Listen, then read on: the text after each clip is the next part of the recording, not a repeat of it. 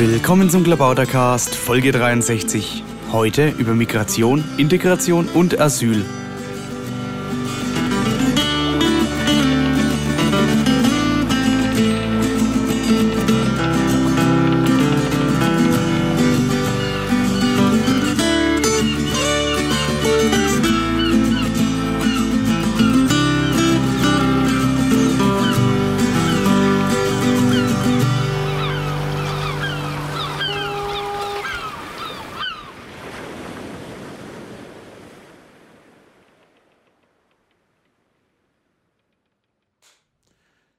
Willkommen zum Klabautercast Nummer 63. Ich sitze hier mit Monika Beetz und Fabio Reinhardt äh, vom Landesverband Berlin.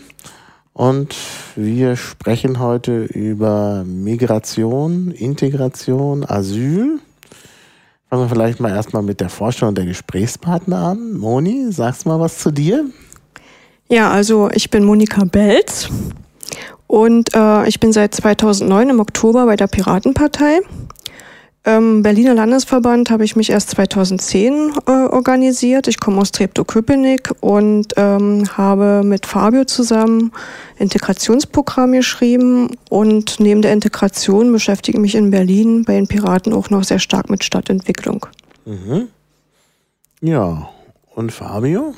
Ja, ich bin Fabio Reinhardt. Ich äh, komme eigentlich aus Münster, habe in Braunschweig Politikwissenschaft und Geschichte studiert. Ich wohne seit 2009 in Berlin, mittlerweile schon seit vier Jahren bei der Piratenpartei dabei und aktiv und äh, habe hier auch an dem Grundsatzprogramm mitgearbeitet und bin jetzt momentan auch Pirat auf der äh, Landesliste, also Kandidat auf der Landesliste und ähm, habe mir eben auch diesen Bereich äh, Migration, Integration so ein bisschen als Schwerpunktthema ausgesucht, um das so ein bisschen nach vorne zu bringen.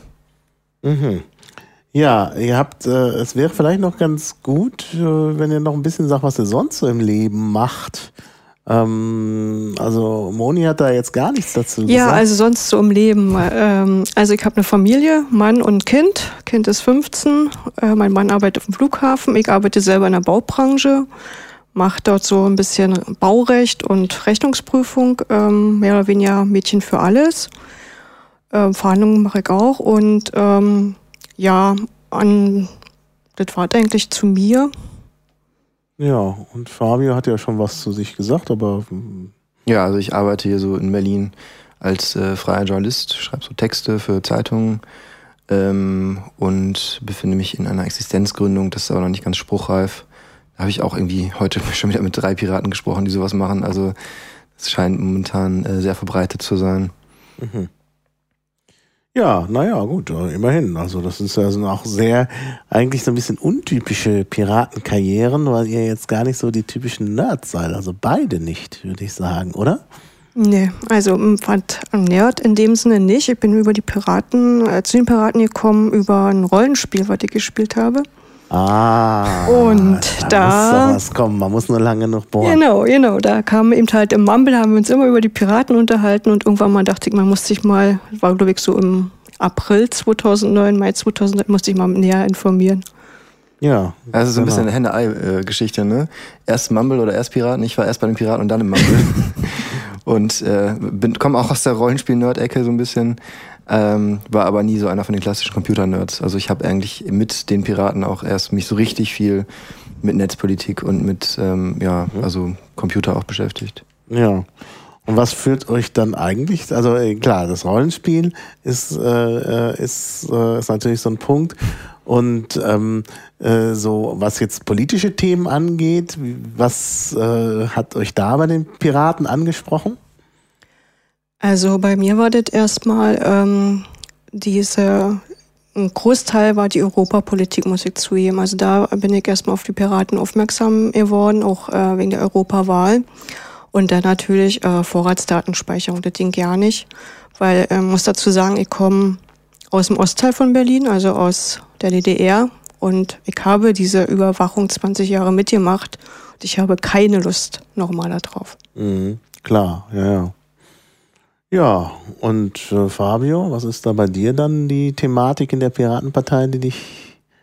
Ja, also ich habe mich an der Uni so ein bisschen politisieren lassen, habe mich so mit verschiedenen Themen beschäftigt, war auch im Studierendenparlament, vor allem natürlich im Bereich Bildungspolitik aktiv. war dann äh, auch im Sozialausschuss, habe dann auch ein bisschen über ähm, äh, Anträge äh, mitbestimmt, die eben auch von, von äh, ja, sozial schwachen Studierenden gestellt wurden, viele auch mit Migrationshintergrund. Ähm, und ähm, habe dann eben äh, ja, in verschiedenen Bereichen mitgearbeitet. 2007 kam dann unser damaliger Technikreferent Björn Willenberg, der auch äh, mittlerweile bei der Piratenpartei ist, auf mich zu und hat gesagt, hier, da ist was ganz Schlimmes, die Vorratsdatenspeicherung. Ich habe gesagt, erzähl doch mal. Und das fand ich dann auch gravierend genug, um dann äh, mich mit dem Thema mehr zu beschäftigen. Und ähm, habe dann eben bei verschiedenen Organisationen mir mal äh, angeschaut, die sich mit dem Thema beschäftigen. Ähm, und bin dann eben vor allem beim AK Vorrat und bei der Piratenpartei hängen geblieben, die da eben besonders aktiv waren. Und bei der Piratenpartei hat mir einfach besonders gut gefallen, dass sie nicht einfach nur ein Thema haben, was sie jetzt gerade verhindern oder durchbringen wollen, sondern eben so einen gesamtheitlichen Ansatz. Dieses Wissen, Kultur, Informationen sollten einfach für alle Menschen äh, grundlegend zur Verfügung stehen und ähm, dieser Aspekt äh, äh, Anti-Überwachung ist da eher so ein, äh, äh so ein Randaspekt, der zwar sehr wichtig ist, aber der einen konkreten, ähm, einen konkreten Grund auch hat. Und zwar nicht einfach nur, wir wollen nicht überwacht werden, weil wir eben nicht überwacht werden wollen, sondern wir wollen eben nicht überwacht werden, weil wir ähm, darin gestört werden, diesen freien Informationsfluss, diesen freien Kulturaustausch voranzubringen, voranzutreiben und zu fördern der ja auch eben von der Pirat partiert aus äh, Schweden hier rüber geschwappt ist. Und mhm. ähm, diesen gesamtheitlichen Ansatz, wo ich auch gleich äh, von Anfang an gesagt hat, äh, gesagt habe, dass wir eben auch noch ganz andere Themen damit reinbringen können in diesen gesamtheitlichen Ansatz, äh, den fand ich dann so überzeugend, dass ich dann auch ziemlich bald äh, beigetreten bin. Also ich habe dann erstmal so ähm, 50 bis 100 Unterschriften gesammelt für die Piraten hier in, in Niedersachsen, für die ähm, damalige ähm, Wahl, die Anfang 2008 stattfinden sollte, weil ich das einfach äh, so unterstützenswert fand. Und als ich die beim Stammtisch dann abgegeben habe in Hannover, bin ich dann auch gleich beigetreten. Mhm. Und jetzt bist du halt in Berlin und machst ja auch mit bei den Aktionen für Bradley Manning, ne? Da war ja jetzt die Demo.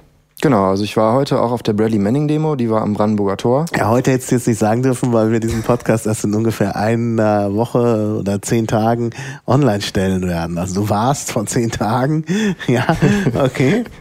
ja, ich war einmal auf einer Bradley Manning Demo genau. am 28.05. Ähm, und äh, ja, ich äh, habe äh, das im Vorfeld auch mitbekommen, wie sich die Piraten mal getroffen haben und das mit anderen Gruppen und so, äh, auch mit dem Chaos Computer Club so gemeinsam vorbereitet haben.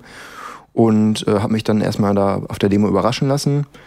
Ähm, und äh, ja, das war eigentlich, äh, das war eine sehr schöne, äh, schön, sehr schöne Sache.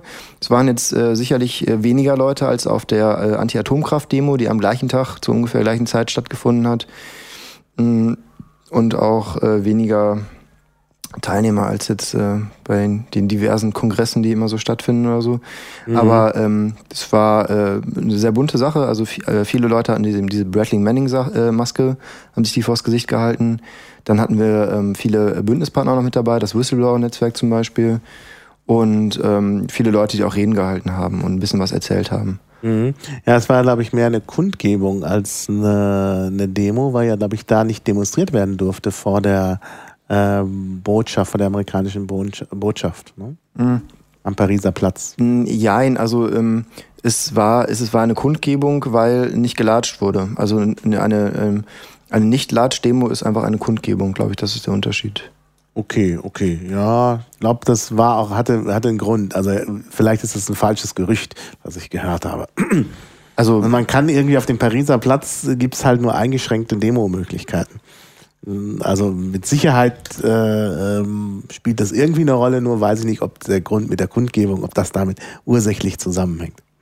Naja, wie auch immer. Also Bradley Manning, vielleicht nochmal kurz gesagt, wer das ist. So, ich, ich schreibe das dann in die Show Notes, aber es könnte ja Leute geben, die noch nicht von Bradley Manning gehört haben, wo es den bestimmt in der Wikipedia gibt. Ja, also das äh, äh, die Leute vom Whistleblower-Netzwerk haben da auch noch ein bisschen was zu erzählt. Äh, Bradley Manning ist ja nicht der einzige Whistleblower, der momentan im Gefängnis sitzt, weil er ähm, über Kriegsverbrechen berichtet hat, aber eben auch äh, wahrscheinlich der bekannteste momentan, weil er mutmaßlich ähm, dem äh, Julian Assange und äh, WikiLeaks eben die Informationen von äh, den äh, Cable Gates, also von diesen Cables, den amerikanischen eben äh, über, übersendet hat. Das war wohl eine CD ähm, auf der eigentlich, äh, das war wohl irgendwie eine, eine Musik-CD mit noch freiem Platz und auf der hat er irgendwie mehrere hunderttausend äh, Cables, also Depeschen, äh, die die ähm, verschiedenen amerikanischen Botschafter äh, eben untereinander austauschen, um eben informiert zu sein, was so in der Welt passiert.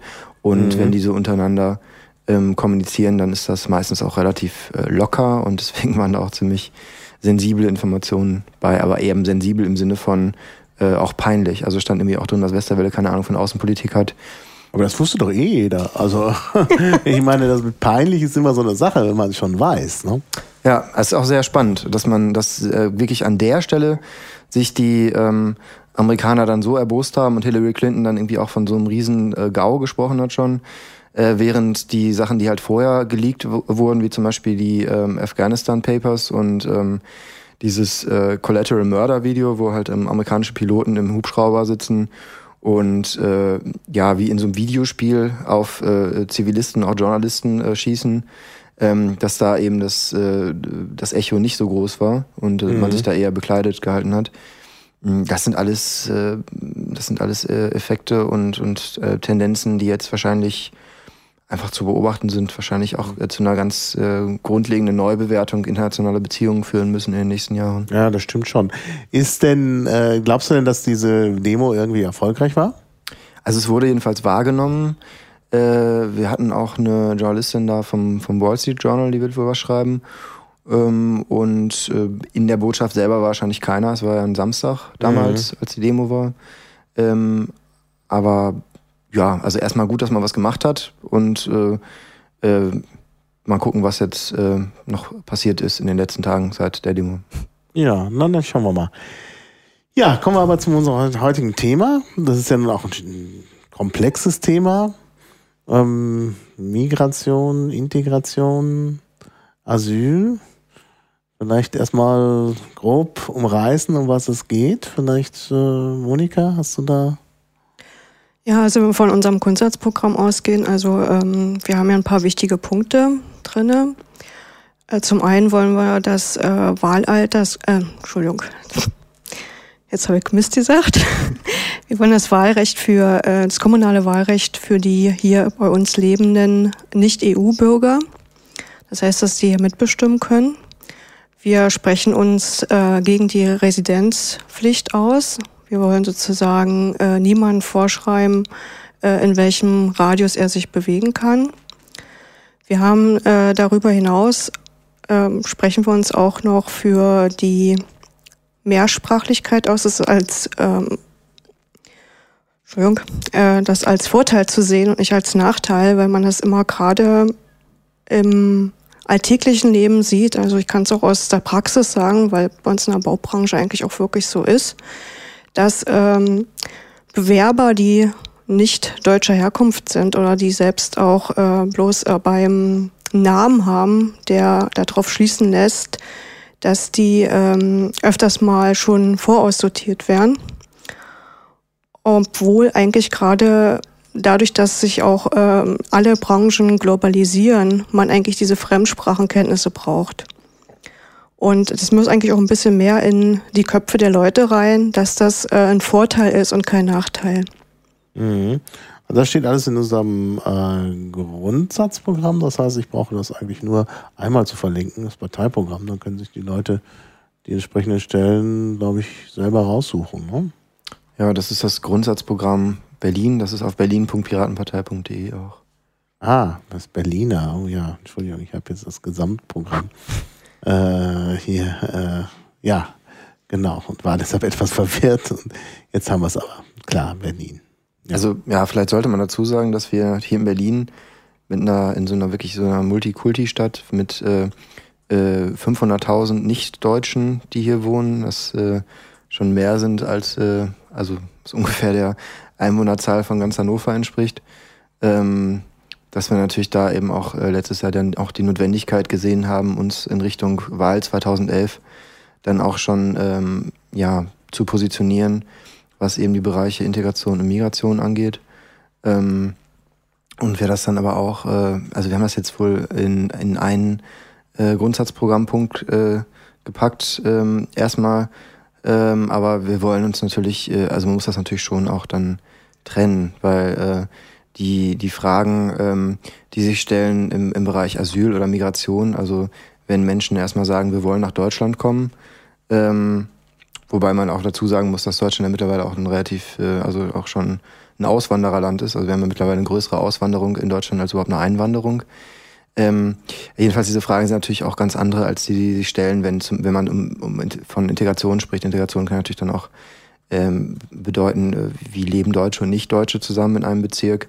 Kann natürlich auch bedeuten, ähm, äh, wie schaffen wir ähm, Hürden ab, zum Beispiel für äh, Menschen mit äh, Behinderungen, also äh, Sehbehinderte zum Beispiel oder Gehbehinderte. Ähm, äh, sind also bei Sehbehinderten, da stellen sich natürlich solche Fragen auch zum Beispiel bei der Programmierung von Webseiten und ähnlichem.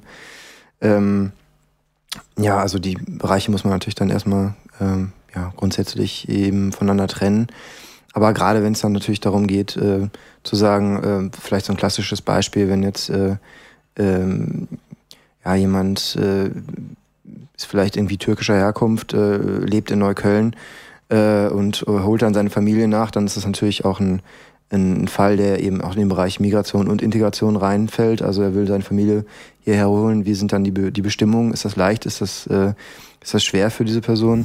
Äh, und dann eben, wenn die hier wohnen, äh, wie schafft man das eben, äh, diesen Menschen dann auch, ähm, ja, also möglichst äh, diese, diese Menschen eben auch zu fördern, äh, so dass sie halt eben sich hier auch frei entfalten können und dann nicht vielleicht irgendwie äh, innerhalb von einer relativ kleinen Gruppe und äh, ohne viele Kontakte eben dann äh, ja, äh, also es nicht schaffen, sozusagen ihre, ihr eigentliches Potenzial zu entfalten.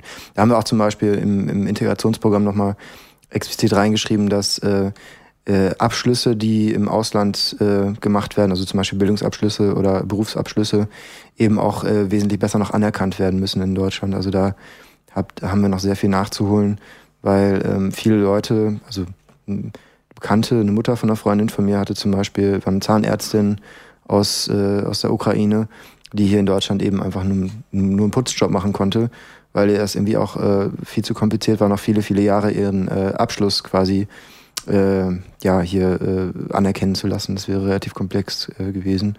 Dann hat sie das lieber gelassen. Mhm. Ja, das ist eigentlich ein muted, äh, Zwischenpunkt, weil da hatte ich vorhin noch mal was in einem Integrationsbericht von 2010 gelesen. Könnte ich dir vielleicht auch mal einen Link schicken? Ja, das wäre gut, dann können wir ähm, das verlinken, genau. Ja, und zwar ähm, diese ist das ein Riesenproblem. Und zwar ist das Problem eigentlich nicht auf der Seite der Einwanderer oder der Migranten, sondern das Problem liegt auf der staatlichen Seite. Weil bei uns ist einfach äh, die Berater im Arbeitsamt, im Sozialamt und überall einfach überfordert sind und die Leute nicht äh, entsprechend beraten können, was es für Nachprüfungsmöglichkeiten gibt. Und die Nachprüfungsmöglichkeiten selbst so äh, sehr kompliziert organisiert sind, nicht äh, einfach in jedem Land anders, also in jedem Bundesland anders, so dass eigentlich ähm, eine Lösung dafür wäre, jeden Berater wirklich darauf zu schulen oder eben halt Berater zu ähm, Berater darauf zu schulen und die Leute dahin zu schicken und vor allen Dingen eben halt auch auf äh, bundesweite Regelungen zu treffen, wie man diese Nachprüfung, wenn sie denn sein müssen, und die, selbst diese Nachprüfung sollte man auf einem geringen Niveau lassen, die durchzuführen. Dann hätte man schon ein ziemliches Feld an Fachkräften, die wir dann hier auch äh, einsetzen können, Yvonne. Mhm. Das bringt uns eigentlich auch nochmal auf so eine grundsätzliche Frage, die man eigentlich am Anfang stellen sollte. Wir sind jetzt gleich schon in die Details gegangen mit Nachprüfung und so, das ist ja schon sehr detailliert. Aber ich meine, die grundsätzliche Frage, die sich stellt, ist doch, ähm, Brauchen wir in Deutschland nicht Zuwanderung? Also Auf jeden Fall brauchen wir die. Also wir haben, ähm, steht auch in diesem Integrationsbericht drinne, wir haben, wie Fabio schon sagte, wir haben eine starke Zunahme an Auswanderung und gleichzeitig eine Verringerung an der Zuwanderung. Und das unter der Situation, dass ähm, wir bei unserem demografischen Wandel unsere Gesellschaft selber immer älter wird werden wir nicht mehr lange, wenn wir jetzt nicht wirklich Einwanderung favorisieren, den Sozialstaat in Anführungsstrichen, den wir kennen, halten können. Ja. Funktioniert einfach ja. nicht. Und das muss man den Menschen klar machen. Man muss denen klar machen, dass wir einfach keine andere Chance haben. Wir brauchen diese Arbeitskräfte und wir brauchen die Fachkräfte. Ja. Und das ist, hat auch, ähm, was mich auch immer sehr persönlich stört, ist, dass die sozialen Probleme, die überall in kleinen Kreis ähm, oder auch im größeren Kreis äh, kommen, die werden immer potenziert. Das ist ein Problem, weil jetzt eben halt da die Ausländer kommen. Das ist völliger Quatsch. Die sozialen Probleme haben wir uns selber geschaffen. Mhm. Ja. Also ähm, ich kann Moni da nur zustimmen, was die Zahlen angeht. Ähm, aber ich warne auch immer so ein bisschen davor. Ähm, die FDP ist ja auch äh, für, ähm, für eine äh, ähm, Erhöhung der Zuwanderung und die wollen das über so ein Punktesystem machen. Das ist wahrscheinlich ähm, eine vernünftige Möglichkeit, um mit dem CDU-Wirtschaftsflügel ins Gespräch zu kommen, damit man da eben auch die Zuwanderungsmöglichkeiten erleichtern kann.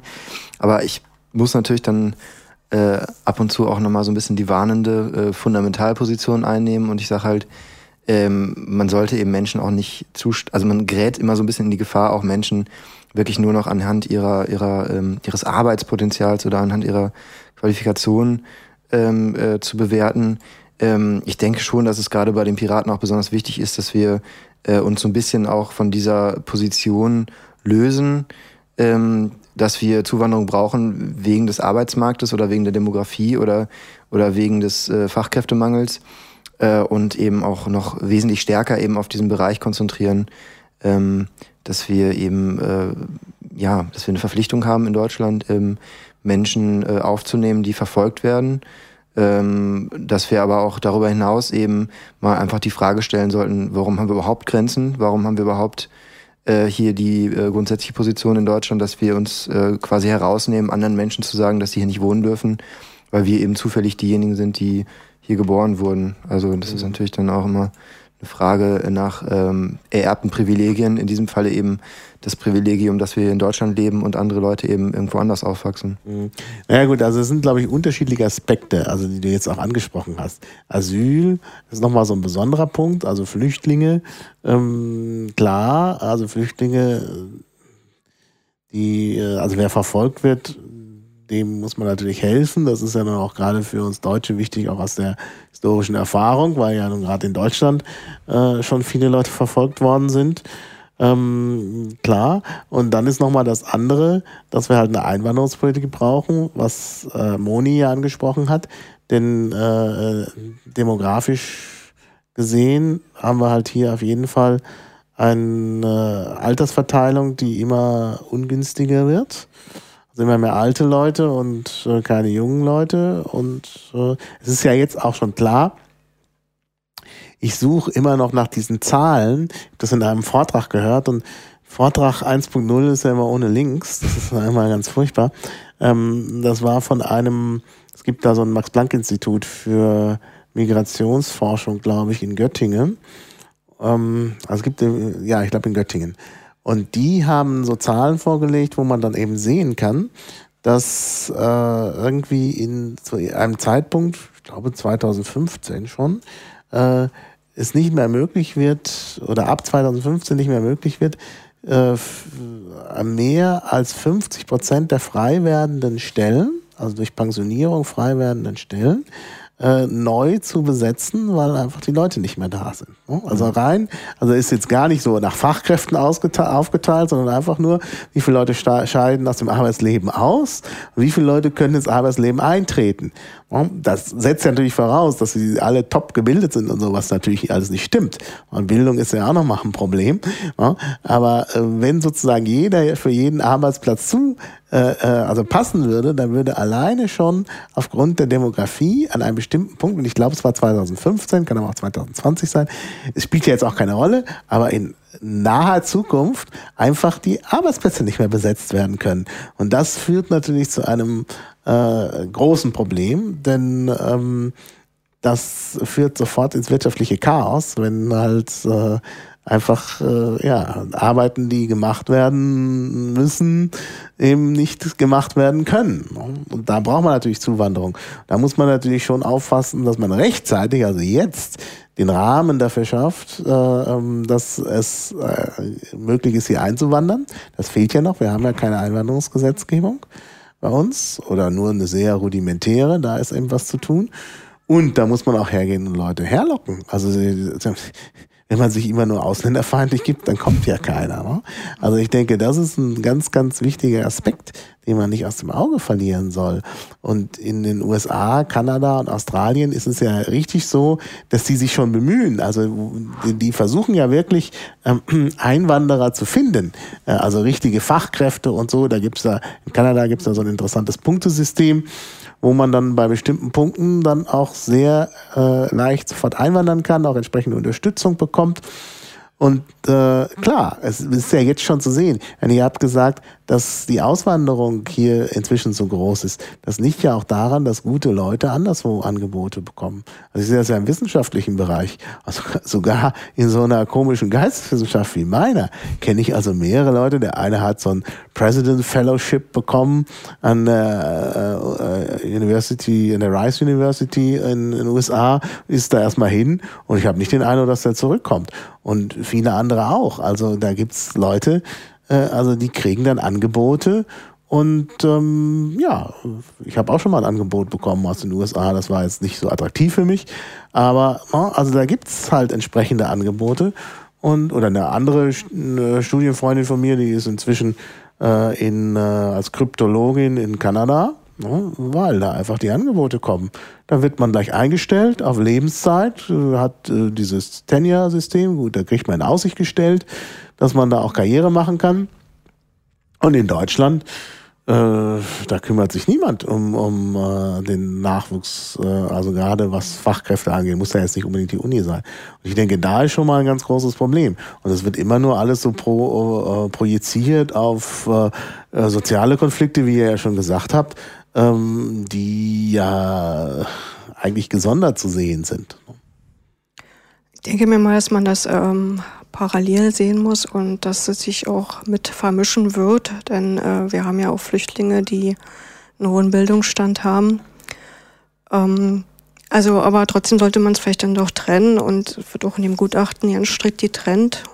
Einerseits Einwanderungspolitik ja, Einwanderung auch äh, favorisieren, aber andererseits eben ohne Wenn und Aber Flüchtlinge aufnehmen. Also da gibt's gar keine. Ja, bei Flüchtlingen ist ja klar. Da gibt's gar keine, ja, ähm, sagst du, ist klar, aber ja. wenn wir jetzt gerade mal sehen, aktuell, ähm, was macht die EU? Die EU sagt, die Länder, die unten, die, die eine Grenze zu, äh, zu haben, die äh, sind für die Flüchtlinge zuständig und der Rest äh, dreht die Däumchen.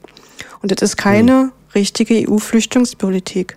Normalerweise müssten die, die EU sich zusammensetzen und sagen, okay, so viele Flüchtlinge haben wir, so viel müssen wir demnächst aufnehmen. Immer natürlich auch mit dem, mit der zukunftsweisenden äh, Richtung. Wie können wir überhaupt verhindern, dass die Leute in ihrer, He dass die Leute, wie können wir verhindern, dass sie flüchten, sondern dass sie eben halt auch in ihrer Heimat wieder Fuß fassen können. Und da müssen eben halt eigentlich äh, auch zusammensetzen und die Flüchtlinge auf unsere, auf die ganzen Staaten aufteilen. Mhm. Ich finde es sehr ungerecht und ich kann Berlusconi sonst nie verstehen. Ich kann ihn eigentlich überhaupt nicht ausstehen, aber in dem Hinsicht kann ich ihn verstehen, dass er sagt, kann nicht sein, dass wir alle aufnehmen müssen. Mhm.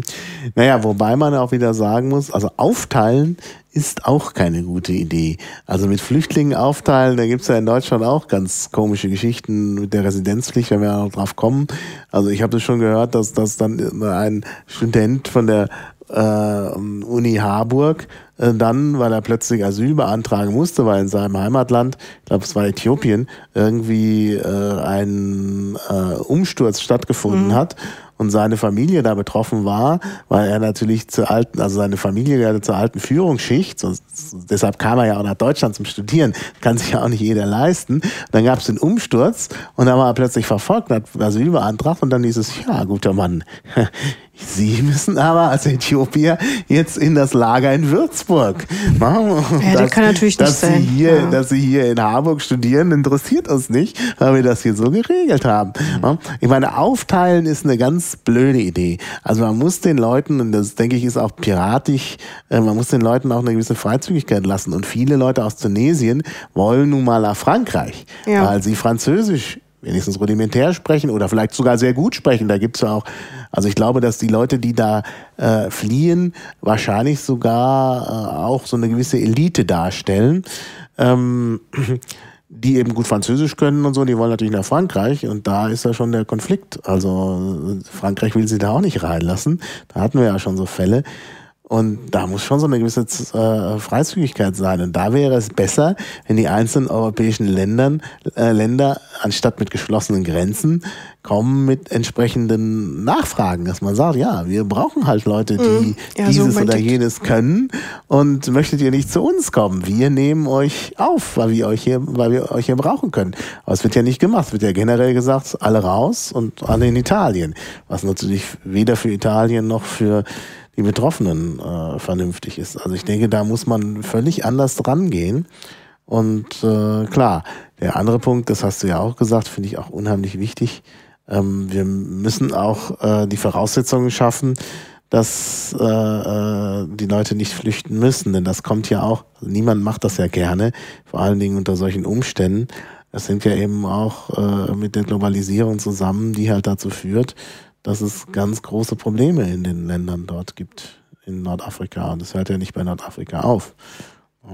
Also ähm, was diese äh, Aufteilung bzw. die ähm, Aufnahmekapazitäten da angeht, denke ich, ist natürlich auch ein gutes Stichwort, wenn man mal auf die äh, Drittstaatenregelung zu sprechen kommt. Das ist ja auch, glaube ich, im Grundgesetz verankert, ähm, dass die äh, äh, das, äh, das Asylrecht äh, ähm, zwar, also die Asylpflicht für Deutschland äh, ist ja im Grundgesetz festgeschrieben ähm, bei politischer Verfolgung, ähm, aber sie wird äh, also nicht nur so, dass bestimmte Faktoren eben äh, als ähm, Gründe für ähm, ähm, für das Asylrecht eben ausgeblendet werden, wie zum Beispiel auch eben äh, Verfolgung ähm, aufgrund von äh, sexueller Orientierung ähm, oder äh, auch zum Beispiel ähm, dass äh, Menschen ab, äh, ab, abgewiesen werden, äh, in deren Ländern Krieg herrscht, weil gesagt wird, ja, es ist ja, da muss ja jeder drunter leiden, du bist ja gar nicht individuell politisch verfolgt, sondern es ist halt auch so, dass äh, zum Beispiel eben ähm, Asylanträge gar nicht geprüft werden, einfach abgelehnt werden pauschal, wenn die Person äh, aus einem anderen EU-Staat nach Deutschland gereist ist. Mhm. Also wenn jemand äh, zum Beispiel über Lampedusa nach Italien gereist ist äh, und dann eben äh, weiter reist oder weiter flieht nach Deutschland, äh, dann wird da eben ganz pauschal gesagt, nee, nee, du musst jetzt zurück nach Italien, da kannst du dann Asyl beantragen. Und wenn das dann irgendwie alles geregelt ist, du italienischer Staatsbürger bist, kannst du auch nach Deutschland reisen. Aber vorher naja. halt nicht. Und äh, da geht es äh, da geht es natürlich dann schon los, dass die Leute natürlich dann äh, ja in, in bestimmte Länder vermehrt einreisen, wenn die halt gerade irgendwie damit in Schlauchbooten oder so dahin kommen können. Aber äh, es ist in der Tat so, dass Deutschland äh, relativ viele Flüchtlinge äh, noch äh, aufnimmt im Vergleich zu anderen Ländern. Wir hatten ja auch gerade ähm, ein Gutachten der Bund-Länder-Arbeitsgruppe Rückführung, ähm, die sogar kritisiert hat, dass wir äh, bei vielen Abschiebungen ähm, die eben dann äh, gar nicht äh, bis zum Ende durchziehen. Also dass ähm, viele der, der Flüchtlinge, die Asyl beantragt haben, ähm, eigentlich, äh, also deren Antrag dann abgelehnt wurde, dann äh, abgeschoben werden sollen und dass dann aber äh, zuständige Bürgermeister oder Behörden dann eben ähm, einknicken, wird das hier genannt. Äh, ich würde eher sagen Einsicht zeigen, wenn eben Menschenrechtsorganisationen dann äh, protestieren. Das eigentlich äh, finde ich ja eigentlich eine ganz, äh, ganz gute Sache so. Aber es wird hier halt äh, kritisiert, weil dann eben die deutschen Behörden sich dann auch eingeschränkt fühlen in der Durchführung ihrer eigentlich auferlegten Pflichten. Ähm, Aha, äh, ich habe das nicht so genau verstanden. Wo hast du diese das her? Also wir müssten das dann auch verlinken. Ja, das äh, mache ich dann. Machen wir dann, okay. Ähm, ja, also äh, das ist die, das ist diese Rückführung. Ähm, das, das äh, Traurige ist dann halt, dass, äh, dass wenn man dann halt protestiert hat, dass irgendjemand äh, nicht in sein Heimatland ähm, zurück abgeschoben wird ähm, und das dann erfolgreich geschafft hat, dann hat man jemanden, der dann geduldeter ist. Also wenn jemand ähm, eigentlich, äh, also wenn der Asylantrag von jemandem äh, abgelehnt wurde, die äh, eigentlich dann zur erfolgende Abschiebung aber quasi äh, aufgeschoben wird, dann hat man eine Person, die halt äh, so einen Zwischenstatus hat und das nennt man dann geduldeter. Und äh, diese Person äh, hat weiterhin die Rechte von jemandem, der äh, Asylbewerber ist, der aber eben noch nicht erfolgreich Asyl ähm, ähm, bekommen hat. Und das ist halt so ein, so ein sehr unbefriedigender Status. Äh, also das ist doch irgendwie auch wieder Neusprech, denn geduldet ist ja eigentlich, ähm, Äh, und der hat ja noch nichts erreicht. Das ist äh, herrlichstes also eigentlich Neusprecher. ist das ist ja ungeduldet, also un ungeduldet. Denn ich meine, was gibt's noch Schlimmeres als geduldet? Abgeschoben. Also es gibt zwischen abgeschoben und geduldet nichts. Äh, ja, na gut, es gibt natürlich noch die Leute, die noch nicht mal irgendwie Illegal. einen Antrag bestellt, gestellt haben, aber Illegal, das geht ja. normalerweise relativ schnell. Ja. Ja, also es ist wirklich ein furchtbarer Zustand und ähm, ähm, äh, dieser Zustand wird halt durch, durch sehr, sehr viele Sachen auch noch irgendwie verschlechtert, zum Beispiel eben durch die schon eben angesprochene Residenzpflicht, ähm, die eben dazu führt, dass man ähm, sich sehr schwer nur bewegen kann, ähm, dass man eben normalerweise innerhalb eines Bezirks oder eines Kreises eben äh, feststeckt und äh, nur auf äh, Antrag an die Ausländerbehörde eben auch reisen kann, auch wenn man vielleicht Mitglied einer politischen Partei ist und dort eben aktiv ist oder auch wenn man irgendwie vielleicht im Sportverein aktiv ist, wenn man mit seinem, mit seinem Club irgendwie äh, gegen einen anderen Verein spielen möchte oder was auch immer der Grund sein mag, vielleicht eine Familienfeier oder so. Ähm, du kommst halt irgendwie wirklich nicht raus aus deinem, aus deinem kleinen Kreis, aus deinem, aus deinem Gebiet ähm, und steckst dann halt erstmal fest. Und ähm, ein weiterer Aspekt ist zum Beispiel eben, äh, was im, auch im Asylbewerberleistungsgesetz von 1993 halt festgelegt wurde, äh, ist, dass du eben keinen Anspruch auf Sozialhilfe hast. Das heißt, du bekommst einen extra Betrag, der ist halt wesentlich geringer als Sozialhilfe. Das ist äh, für einen erwachsenen Asylbewerber oder Geduldeten eben etwa 230 Euro. Und ähm, in diesen 230 Euro ist festgelegt, ähm, dass du nur etwa 40 Euro überhaupt als Bargeld ausgezahlt bekommst und den Rest kannst du als äh, Gutscheine ausgezahlt bekommen. Und die Gutscheine kannst du dann halt nur in bestimmten Geschäften einlösen, die äh, quasi, wo die Mitarbeiter darauf geschult sind, dass dann immer so normalerweise eben schwarze Menschen in, ähm, in das Geschäft reinkommen und dann sagen, ich habe hier so einen Gutschein, ich will jetzt irgendwie eine Zahnbürste oder was zu essen oder so. Und das ist natürlich eine unglaubliche Stigmatisierung. Also ich meine, Ja. ähm, Ja. deswegen war ich auch äh, sehr schockiert, als dann die Ursula von der Leyen äh, mit ihrer Idee der äh, Gutscheine für Hartz-IV-Empfängerkinder ankam und äh, das dann auch so dargestellt hat, als wenn man jetzt die Kinder von Hartz-IV-Empfängern äh, vor ihren Eltern schützen müsse. Und das geht natürlich nur am besten, indem man denen halt äh, kein Bargeld gibt und dann eben nur Gutscheine für ganz konkrete Aktionen, die natürlich dann ist natürlich auch unrealistisch, dass die diese diese Rabeneltern, die natürlich nur irgendwie den ganzen Tag trinken und äh, äh, rauchen, dann aber natürlich total scharf auf diese Gutscheine sind, damit ihr Kind dann Geigenunterricht nehmen kann. Also es war auch äh, vorprogrammiert, dass das dann platzt. Ja, es ist auf jeden Fall eine sehr unbefriedigende Situation für diese Menschen und ähm, deswegen unterstützt der Berliner Landesverband auch die Kampagne Abolish zur Abschaffung diskriminierender Flüchtlingsgesetze. Und äh, die Abolish-Kampagne wird eben vom 9. bis 11. Juni dann äh, Aktionstage in Berlin durchführen ähm, mit einer äh, größeren Demonstration am Ende, am 11. Juni.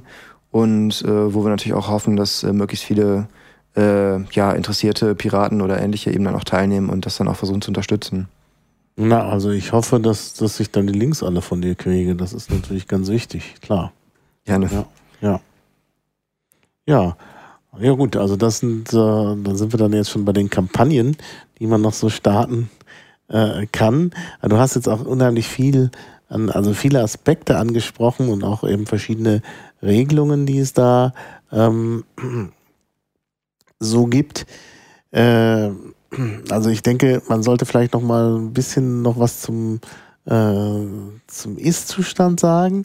Also es gibt, ähm, vielleicht kann man die Kategorien noch mal zusammenfassen. Also es gibt Leute, die irgendwie illegal hier sind. Es gibt äh, dann Geduldete, beziehungsweise Leute, die noch keinen Antrag gestellt haben. Dann geduldete Flüchtlinge. Nee, nee, also ähm, Leute, die noch keinen Antrag gestellt haben. Wobei das normalerweise sehr schnell geht. Immer von wenigen Wochen hast du den Antrag dann eigentlich auch gestellt. Dann hast du eben Asylbewerber, die warten halt die ganze Zeit darauf, äh, ob ihr Antrag dann eben äh, angenommen wird oder nicht angenommen wird. Und äh, an der Stelle ist es auch wichtig, dass man nochmal betont, dass äh, die äh, von, ich glaube, das war auch vom Europäischen Menschenrechtsgerichtshof, äh, ähm, fe äh, festgelegte Zeitdauer für die Bearbeitung des Antrags eigentlich auch auf höchstens sechs Monate festgelegt wird, weil das natürlich auch ähm, eben seelisch ähm, auch ein sehr sehr anspruchsvoller Zustand ist, dann eben die ganze Zeit zu warten und man kann jederzeit äh, die Ablehnung bekommen und ähm, muss dann mit der Abschiebung rechnen. Mhm. Ähm, und das kann aber äh, hier Jahre dauern in Deutschland, weil das wird irgendwie auch immer verschleppt und verzögert und in Wirklichkeit hoffen äh, die Behörden wahrscheinlich auch, dass die Leute wieder ausreisen. Mhm. Ja, dann gibt es eben diejenigen, die dann eben äh, den, äh, also wo dann der Asylantrag dann eben äh, angenommen wird, also bewilligt wird. Und dann gibt es diejenigen, bei denen der Antrag dann eben abgelehnt wird. Das sind übrigens äh, bis zu 95 Prozent. Und bei denjenigen, wo dann die Abschiebung noch aufgeschoben wird, also wo gesagt wird, nee, dein Antrag ist abgelehnt, aber wir schieben dich jetzt gerade nicht aus, weil das Land, wo wir eigentlich sagen, dass du dorthin zurückreisen müsstest, momentan nicht in einem Zustand ist, dass man dahin zurückreisen kann. Also auch so ein bisschen paradox. Ähm, dann ist äh, jemand halt geduldeter. Und äh, ja, also sowohl, äh, also wenn man halt eben abgelehnt wurde, ähm, und wenn man geduldeter ist, dann muss man halt quasi mit jedem Tag damit rechnen, dass irgendwer zu dir ins Haus kommt und sagt, ja, du bist jetzt äh, deine, die Abschiebung ist aufgehoben worden, ne, also die Verzögerung der Abschiebung ist aufgehoben worden, du bist jetzt abgeschoben, du musst jetzt mitkommen, wir gehen jetzt zum Flugzeug. Also das ist so. Mhm, mh. ja. ja. Das ist auch insofern problematisch, wenn dieser Duldungszeitraum, den man hat, der ähm, bei manchen selbst Jahre dauern kann.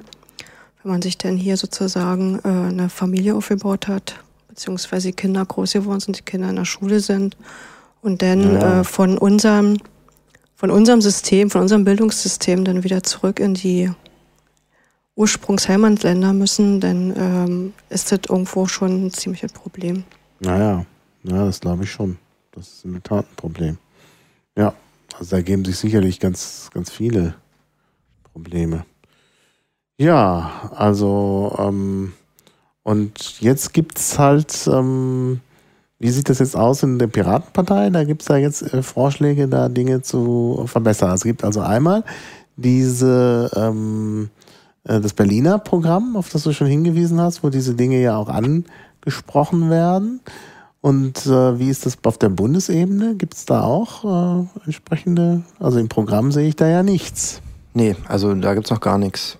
Da gab es schon Anträge, ähm, ich habe auch ähm, mit vielen Leuten gesprochen und äh, versucht, äh, dass wir eben diesen ganzen Bereich äh, äh, Asylpolitik äh, auf dem Parteitag in Chemnitz auch behandeln, wo wir unser Programm auch erweitert haben.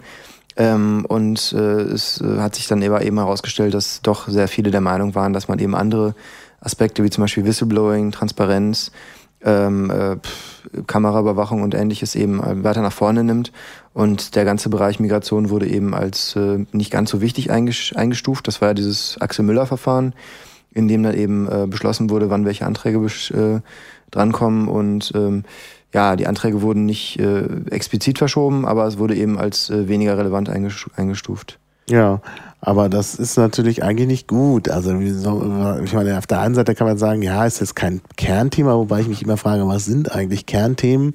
Ähm, naja, mit dem man gesagt, ja, Netzpolitik ist das Kernthema, gut, ähm, hm, ja, äh, oder ist ein Kernthema und das ist natürlich weit von der Netzpolitik weg, aber es ist natürlich schon klar, wenn man äh, Leuten halt so grundsätzliches äh, Menschenrechte, so grundsätzliche Menschenrechte ähm, ja irgendwie vorenthält, also gerade Leute, die irgendwie auf der Flucht sind und verfolgt werden, äh, also wir hatten ja den Antrag, an dem ich auch beteiligt bin, Zuflucht vor Verfolgung und Krieg sicherstellen.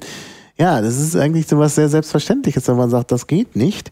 Ähm, dann, dann ist das schon unmenschlich und dann hat das eigentlich auch nichts mehr mit äh, ja, äh, mit den Grundprinzipien der Piraten zu tun, wo ich ja eben Demokratie und Freiheit auch äh, als wichtig ansehe.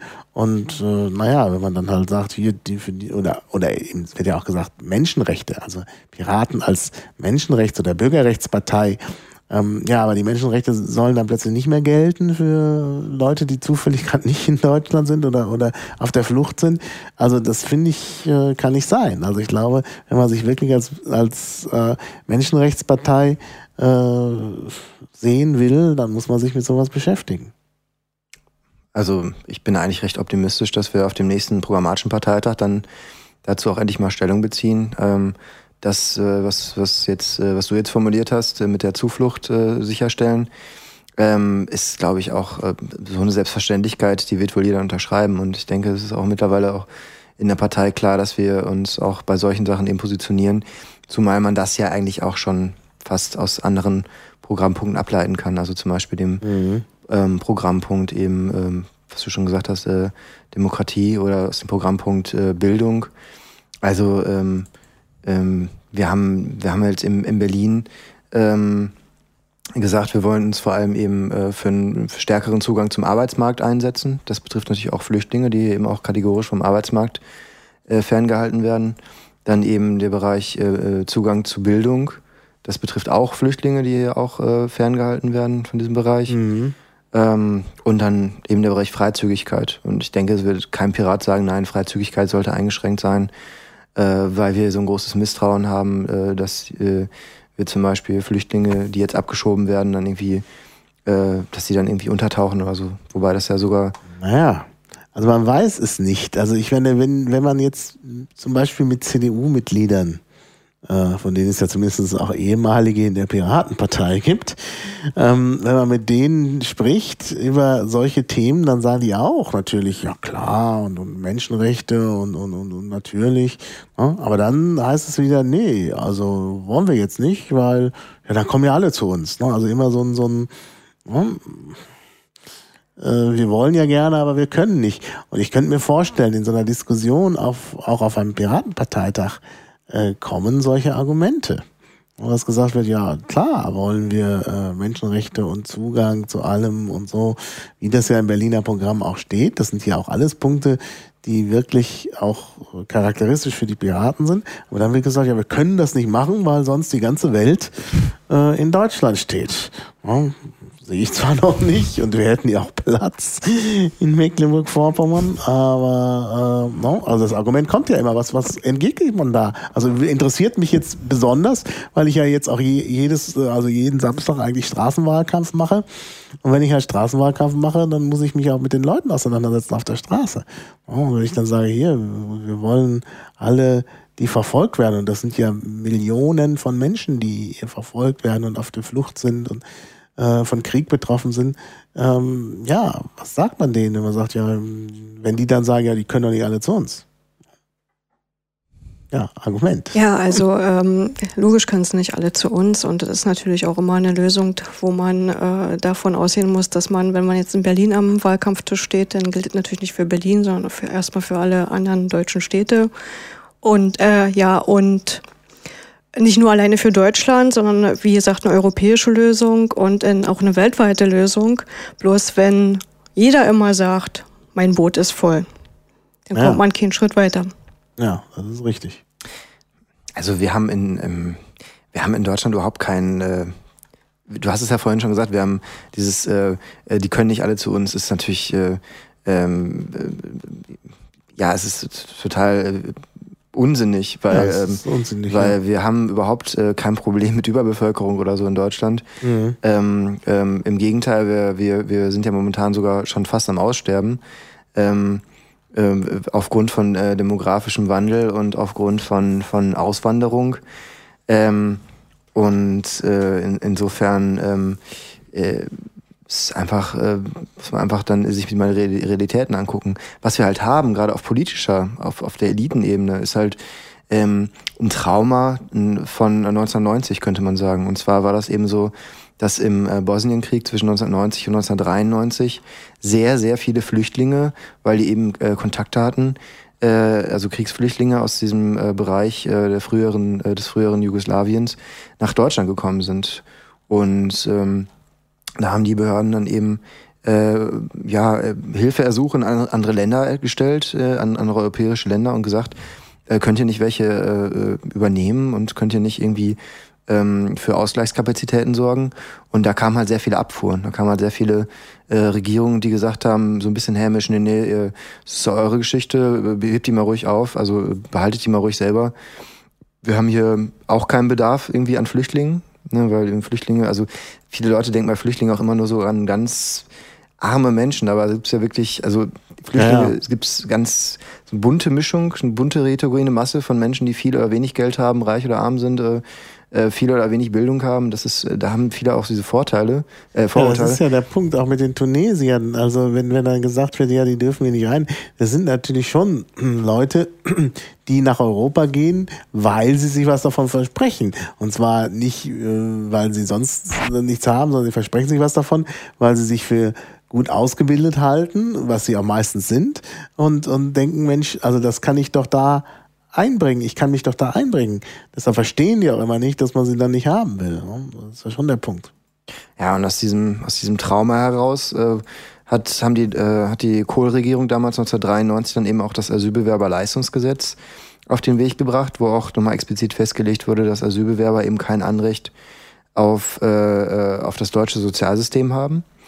Ähm, und äh, äh, seitdem sind die Flüchtlingszahlen kontinuierlich gesunken. Also wir haben in Deutschland wesentlich weniger Flüchtlinge als noch, 19, als noch in den 1990ern. Ähm, insofern äh, ist auch diese ganze äh, Furcht davor, dass wir jetzt irgendwie äh, plötzlich ach so viele Menschen in Deutschland haben und das irgendwie ach so viel Geld kostet, ähm, nicht, nicht wirklich äh, an der Realität äh, orientiert. Mhm. Mhm. Also, ja, die ist nicht richtig, die ist nicht äh, vorhanden. Die wird sehr viel von den äh, Medien hochgeputscht. Ist ja also immer, man hat es ja an unserem ehemaligen Finanzsenator gesehen, dem Herrn Sarrazin. Ja. Sobald er sich meldet, ähm, sind ja die Medien sofort bei ihm und da wird auch dieses Thema hochgeputscht. Und wie gesagt, also wir haben ein arges Problem mit unserer Bevölkerungsstruktur. Mhm. Und ähm, jeder, der bei uns eben halt bleiben will, und darüber hatten wir noch gar nicht gesprochen, über das Staatsbürgerrecht.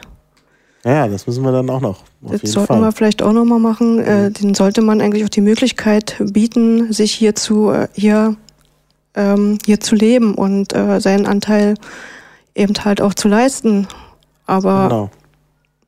Genau, die Möglichkeiten bieten sich ja erst gar nicht. Das ist ja gerade der Punkt, dass wir halt so eine Einwanderungsgesetzgebung brauchen und eigentlich auch ein Einwanderungsprogramm, dass die Leute dann auch eben die Chance haben, in kurzer Zeit sich dann eben zu integrieren und dann eben auch äh, hier ähm, die Staatsbürgerschaft zu bekommen. Das ist, glaube ich, ganz, ganz klar. Ja, Sarrazin ist so ein Punkt. Wir haben ja in Berlin auch noch den Buschkowski, den Bürgermeister von Neukölln, der ja häufig in den Medien ist und eben schimpft auf die Ausländer. Wobei ich äh, manchmal schon äh, irgendwie denke, der macht das, also ich habe da so eine Verschwörungstheorie, der macht das, damit äh, die Gentrifizierung von Neukölln ausbleibt. Denn, also das ist wirklich, ich meine, ich sehe das ja zum Beispiel bei meiner Mutter, äh, die hat wirklich ein Bild von Neukölln, das ist unglaublich. Ne? Also Neukölln gilt da in Westdeutschland irgendwie als die Bronx oder so. Äh, schlimmer.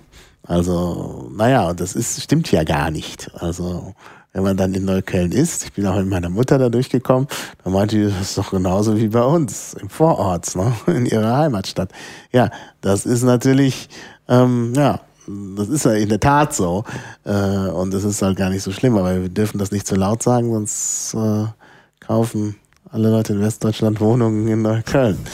Ja, man muss sich ja wirklich fragen, ob man mit, äh, ob man mittlerweile überhaupt seinem Bezirk noch was Gutes tut, wenn man den die ganze Zeit lobt und empfiehlt und da sind ach so viele junge, kreative, euphorische Menschen, weil dann, dann äh, kommen halt irgendwie ganz viele Leute mit ganz viel Geld und ziehen dahin und dann steigen die Mieten und dann kann man sich selber nicht mehr leisten, da zu wohnen. Genau. Naja, das, äh, das darf man nicht tun. Also loben, Bezirke loben, habe ich schon lange aufgegeben. Also hier ist ganz furchtbar in Schöneberg. Ja. Also Friedrichshain kann ich auch gar nicht empfehlen.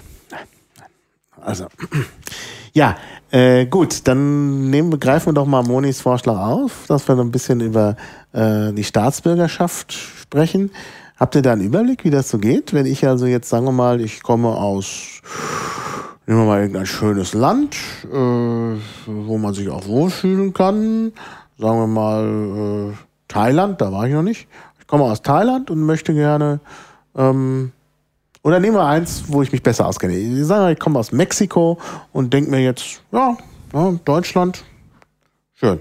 Hab Deutsch gelernt beim Goethe-Institut, kann man ja machen. Kann das jetzt auch schon ganz gut und möchte jetzt gerne äh, meine Zukunft in Deutschland verbringen. Also, ob Thailand oder Mexiko ist, äh, ähm, ist, äh, in beiden Fällen ist es so, dass wenn man jetzt in Deutschland lebt und erstmal legalen Aufenthaltsstatus hat, dass man dann erstmal von allen Wahlen ausgeschlossen ist. Also man kann zum Beispiel hier in Berlin. Ja, wir müssen erstmal den legalen Aufenthaltsstatus bekommen. Wie kriege ich den denn? Also wenn ich als Tourist einreise, muss ich ja in drei Monaten weg. Ich glaube sogar aus Thailand kann man ohne Visum einreisen. Das weiß ich nicht genau. Ähm, aber dann ist man halt Tourist. Darf nicht arbeiten und nix. Oder aus Mexiko muss ich natürlich ein Visum haben, klar. Jetzt will ich ja nicht als Tourist, sondern ein Arbeitsvisum haben. Kriege ich das denn? Das äh, hängt wahrscheinlich von mehreren Faktoren ab. Also meines Wissens kriege ich das nicht. Also ich muss irgendwie zum Beispiel schon einen Arbeitsplatz haben, um das überhaupt zu bekommen. Ähm, nach meiner ähm, Erkenntnis, also wir kennen ein paar, die aus Peru ähm, hier leben in Berlin, wovon äh, relativ wenig die Ambition haben, Staatsbürger zu werden.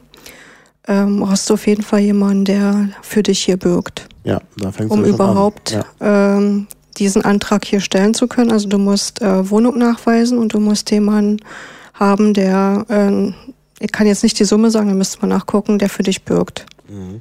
Damit fängt's an.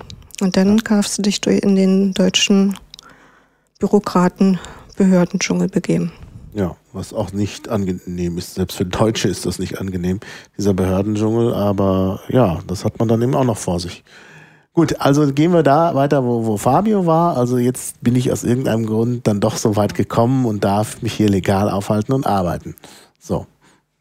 Ja, wir haben, ähm, wir haben hier in Berlin, ähm, ich hatte das, äh, also wir haben in Berlin ja irgendwie 460.000 Menschen, die hier ähm, legal äh, leben die keine deutsche Staatsbürgerschaft haben. Ähm, und äh, ähm, das sind sogar 13 Prozent des Unternehmertums. Ich lese das hier gerade von, von auch so einem anderen Projekt, was wir halt in Berlin wahrscheinlich unterstützen. Links brauche ich dann auch noch? Ja, schicke ich dir.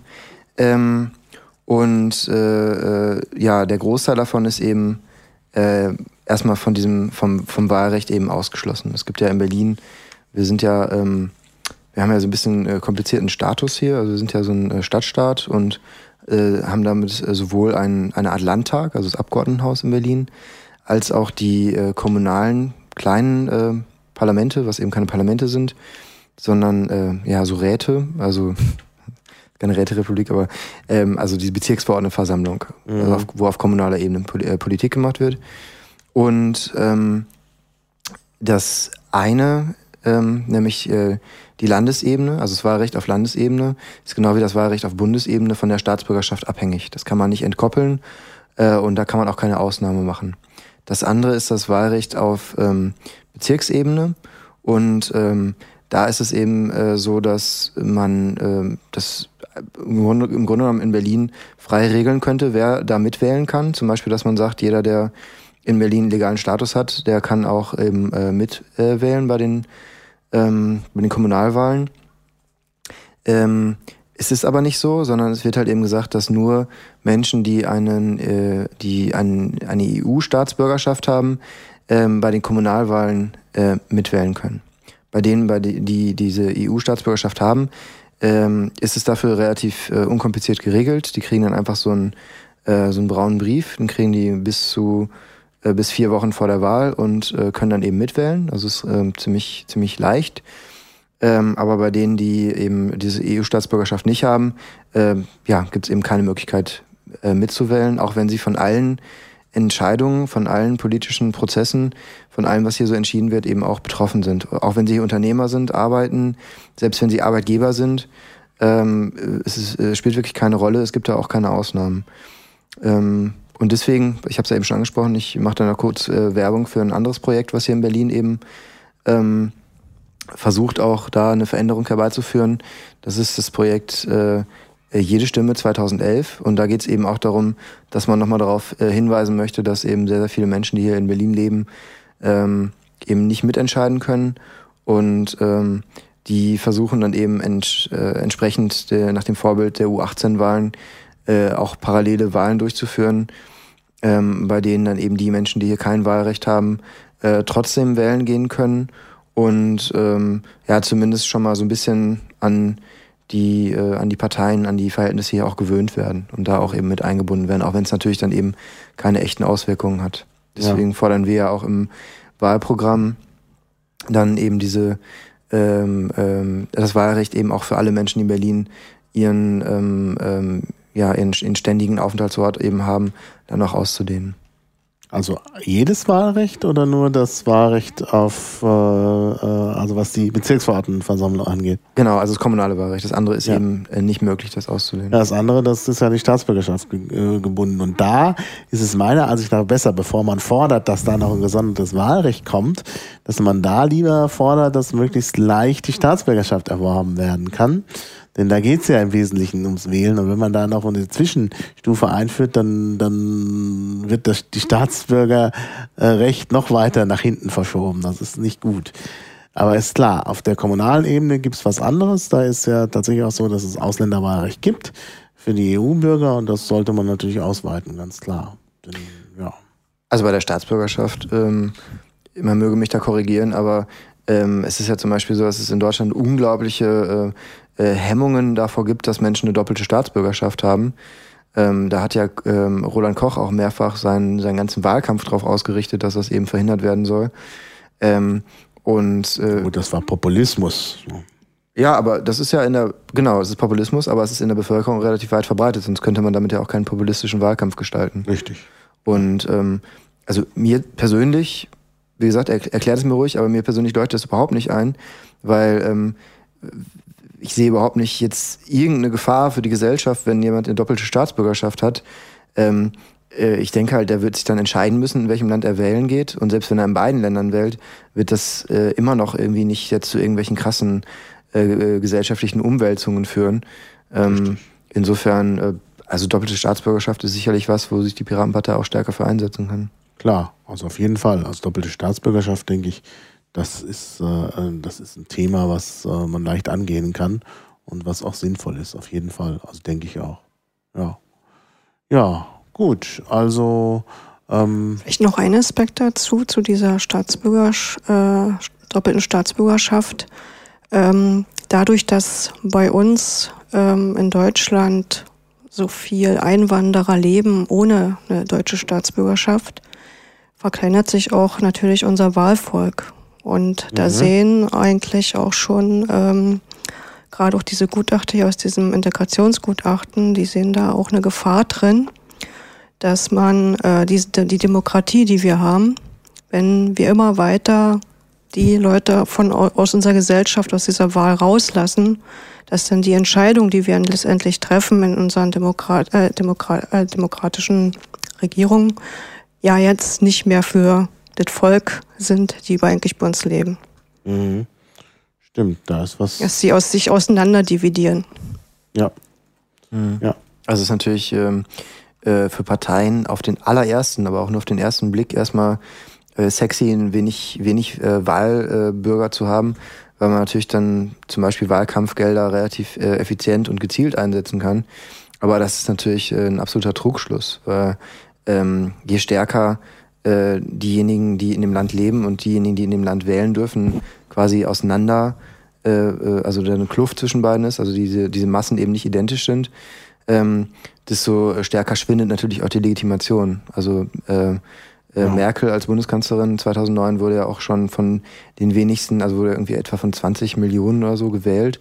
Das ist irgendwie das wenigste, was jemals äh, äh ein Bundeskanzler als äh, äh, als, als Zuspruch von der Bevölkerung ja, erhalten und, wählt, wählt die Bevölkerung nicht den Bundeskanzler, sondern die Parteien. Und dann ergibt sich aufgrund der Parteienkonstellation, wer im Parlament äh, eine Chance hat und wer nicht. Ja, trotzdem ist natürlich äh, eine große Gefahr für die Legitimation, die die Politik auch hat, eben, äh, ja, ja. weil die äh, Politik basiert natürlich auch darauf, dass sie eben äh, Entscheidungen trifft und diese Entscheidungen auch anerkannt werden.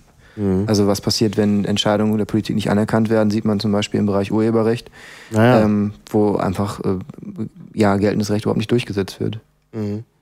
Ja, und auch nicht durchgesetzt werden kann, weil halt, äh, äh, ja, es geht halt nicht, weil es einfach nicht passt. Nun ist natürlich alleine, also wenn man etwas als Recht äh, auffasst und das nicht durchsetzen kann, muss man das dann nicht gleich zum Unrecht erklären. Die Argumentation ist so ein bisschen schwierig an der Stelle. Man kann viele Dinge eben einfach nicht durchsetzen und trotzdem macht man entsprechende Gesetze. Da wird es sicherlich noch ganz viele Beispiele geben. Ja, aber äh, an der Stelle äh, muss man auch äh, trotzdem sagen, dass diejenigen, die halt ähm, ähm, quasi also diejenigen, die sozusagen, also was ich File-Sharing betreiben, sind halt äh, vor allem auch junge Menschen und für junge Menschen wird halt wenig Politik gemacht, weil die halt wenig wählen ja, gehen oder halt eben Gut. auch erst ab 18 wählen können. Also ja, ja. da hätte man sicherlich auch ähm, Veränderungen, wenn, wenn Da hätte man Veränderungen, das stimmt schon. Ja, ja. Also von daher ist es schon wichtig, dass eine möglichst große Zahl von Menschen äh, wählen kann. Deshalb sind wir ja auch für ein erweitertes Wahlrecht, eben, dass man vielleicht äh, sogar schon von Geburt an wählen kann und so. Also das ist natürlich bei den Piraten richtig, äh, richtig wichtig, äh, dieser Aspekt, dass möglichst viele Leute wählen können. Und dann heißt es natürlich auch, dass möglichst viele Leute äh, eben dann auch die Staatsbürgerschaft haben sollen. Dass da Leute ausgeschlossen werden von vornherein, ist natürlich ganz schwierig. Das sollte natürlich nicht sein. Ja. Staatsbürgerschaft. Äh, Gibt es da noch was dazu zu sagen, was vielleicht noch auffällig ist oder geändert werden muss? Oder?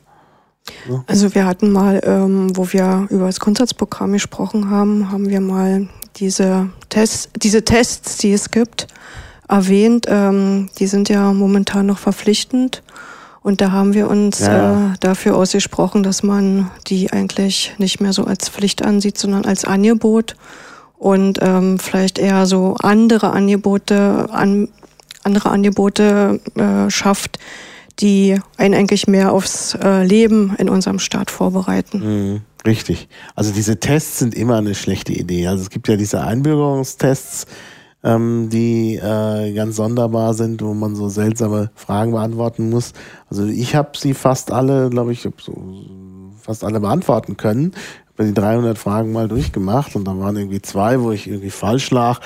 Aber ich glaube, viele andere Deutsche auch hätten da große Schwierigkeiten damit. Also da muss man schon auch so ein bisschen Interesse haben an Geschichte und an sonstigen Dingen, um das alles genau ähm, äh, richtig beantworten zu können. Und dann gibt's dann auch andere so Hürden. Ähm, also, aber auf jeden Fall ist es lernbar. Das ist halt der Punkt. Ich kann mich halt hinsetzen wie so eine Führerscheinprüfung, das lernen. Mhm. Und dann bin ich ja kein wirklich äh, weiß ich ja eigentlich nicht viel, sondern ich, ich, ich äh, bestehe diesen Test und dann ist gut. Äh, das ist natürlich irgendwie keine, also so kann es eigentlich nicht sein. Äh, und es gibt ja noch weitere Tests. Ich weiß zum Beispiel auch, wenn man als Mexikaner nach Deutschland will, dann muss man eben, wenn man eben darf, wenn man zum Beispiel irgendwie im Grunde der, im Zuge der Familienzusammenführung nach Deutschland kommt, dann ähm, muss man aber trotzdem, obwohl man ja aufgrund von Familienzusammenführung kommt, äh, einen Sprachtest machen.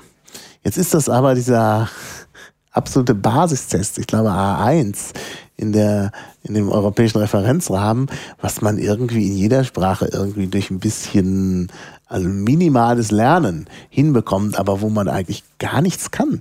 Also da fragt man sich, also dieser, Te dieser Test auf der Ebene ist ja eigentlich mehr so eine Art äh, Formalie. Und das, das bringt's nicht. Also da wäre es auch besser, wenn man dann sagt, okay, wir lassen die Leute an einem Sprachkurs teilnehmen oder so und, und dann kann man, ja, dann werden sie mehr können eigentlich als einfach nur so ein Test. Naja, also da gibt es halt solche Hürden, die halt immer wieder darauf hinweisen, dass man hier Dinge verhindern will, dass man halt eigentlich keine Leute haben will. Also jedenfalls keine zusätzlichen, obwohl das eigentlich nötig ist. Ja, was, äh, wenn wir schon bei diesen Sprachtests äh, sind oder bei diesen Sprachkursen, äh, da fallen mir auch noch diese, diese Integrationskurse ein, also die ja auch immer mit, mit Sprachunterricht zusammenkommen.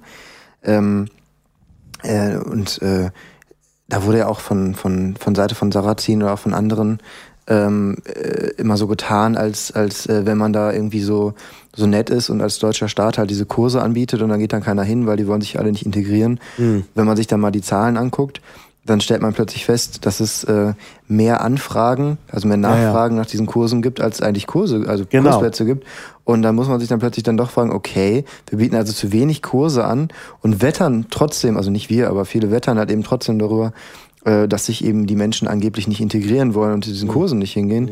Und dann soll man sogar diese Kurse verpflichtend machen, obwohl es nicht genug Plätze gibt.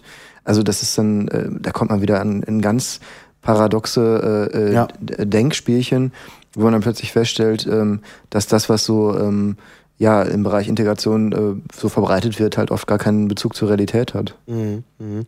Ja, ja, also ich habe auch äh, neulich von einem Fall gehört, wo jemand äh, ähm, hier Schwierigkeiten hat, ähm, weil die im Ausland erworbenen, äh, die im Ausland das, das Studium im Ausland nicht anerkannt wird. Also da hat jemand ein abgeschlossenes Studium, Ingenieurstudium im Ausland, gerade man bra eigentlich braucht man Ingenieure hier, ne? aber es wird nicht anerkannt. So, was macht man jetzt? Ja, die entsprechende Person kriegt natürlich jetzt hier irgendwie keine Arbeit, weil sie halt das nicht einbringen kann, das Ingenieursstudium. Dann äh, ähm, muss sie zum Arbeitsamt und kriegt dann da äh, plötzlich einen Deutschkurs. Ja? Das wird dann für das Arbeitsamt bezahlt, wo ich mich frage, was braucht diese Person äh, äh, einen Deutschkurs? Also eigentlich kann die Deutsch. Ne? Also was soll das jetzt bitte? Man müsste doch eigentlich die äh, Zeugnisse anerkennen, dann könnte die Person auch arbeiten hier. Aber nein, es wird jetzt ein Deutschkurs gemacht. Da fragen wir auch mal, äh, was, was, wie, wie funktioniert das? Wie, wie kann das sein? Ja, also gerade im Arbeitsamt oder im Jobcenter hast du halt äh, bestimmte Vorgaben. Es gibt ja irgendwie zwölf oder zwanzig oder wie viel auch immer Sozialgesetzbücher. Äh, ähm, und dann bist du halt als, als äh, Mitarbeiter wirklich darauf angewiesen, dich dann wirklich mhm. An den Buchstaben des Gesetzes äh, zu halten. Ähm, es ist, du hast dann unglaublich viele Vorgaben und hast äh, relativ wenig Spielraum. Also gerade in vielen äh, Jobcentern in, in Berlin wird auch immer mehr gekürzt und es wird immer mehr äh, immer weniger von dem, ähm, von den Mitteln und von den Möglichkeiten halt auch genutzt, die ja eigentlich zur Verfügung stünden. Mhm. Ähm, also anstatt dass man mal wirklich ähm, das Problem an der Wurzel anpackt und ähm, wirklich guckt, wo kann man wen wie fördern oder wo es wirklich sinnvoll ist, mhm. wird dann halt eben einfach nur geguckt, dass man die Mittel, die man halt raushauen muss, irgendwie raushaut und die Mittel, die man halt nicht hat, äh, dann möglichst irgendwie mit irgendwelchen äh, äh, fadenscheinigen Begründungen daneben ablehnt. Also mhm. es ist wirklich eine ziemlich katastrophale Situation hier in Berlin. Ja, ja. Ja, also mit diesem, äh, mit dem Nicht-Anerkennen von Studienleistungen oder auch von Ausbildungen im Ausland ist es natürlich auch nochmal ein zusätzliches Problem, hier Leute zu integrieren. Das sollte vielleicht auch anders werden. Ja. Gut, also diesen Aspekt haben wir soweit eigentlich äh, angesprochen. Ähm, welche Aspekte fehlen uns noch? Ja, also im Bildungssystem haben wir halt auch noch ein paar äh, Punkte, mhm. die man sicherlich, ähm, die man sicherlich mal angehen sollte. Ähm, zum Beispiel ähm, haben wir uns hier eben auch äh, Gedanken drüber gemacht. Ähm, also es gibt hier halt auch äh, viele Politiker, die immer wieder sagen, äh, die sollen nochmal vernünftig Deutsch lernen. Und dann beziehen sie sich halt auf Kinder, die eben zum Beispiel in einer äh, Familie mit Migrationshintergrund äh, groß werden ähm, und als äh, Muttersprache eben nicht Deutsch haben, sondern vielleicht Türkisch oder Arabisch. Ähm, und äh, für deren Chancen ähm, äh, später auf dem Arbeitsmarkt oder in der Gesellschaft ist natürlich gut, wenn die dann auch eben später oder wenn die halt überhaupt äh, Deutsch lernen, wenn die gutes Deutsch können. Ähm, und dann hat man eben oft die Situation, dass die zum Beispiel schon in der Grundschule eben äh, in eine Klasse kommen. Gerade in bestimmten Vierteln ist es eben so, dass sie dann einen großen Migrationsanteil in der Klasse haben, ähm, wo es dann sehr schwer ist für die Lehrer wirklich darauf einzugehen äh, und die dann meistens äh, eben einfach ein großes Problem haben, dann irgendwie überhaupt in den äh, deutschen Unterricht reinzukommen. Ähm, und äh, wir haben uns dazu halt ein paar Gedanken gemacht und haben äh, äh, auch eben auf äh, Grundlage gewisser Studien ähm, gesagt, es macht mehr Sinn, wenn man ein, ein Kind, das Muttersprache eben nicht Deutsch ist, äh, erstmal vernünftig seine eigene Sprache beibringt, also zum Beispiel Türkisch oder Arabisch.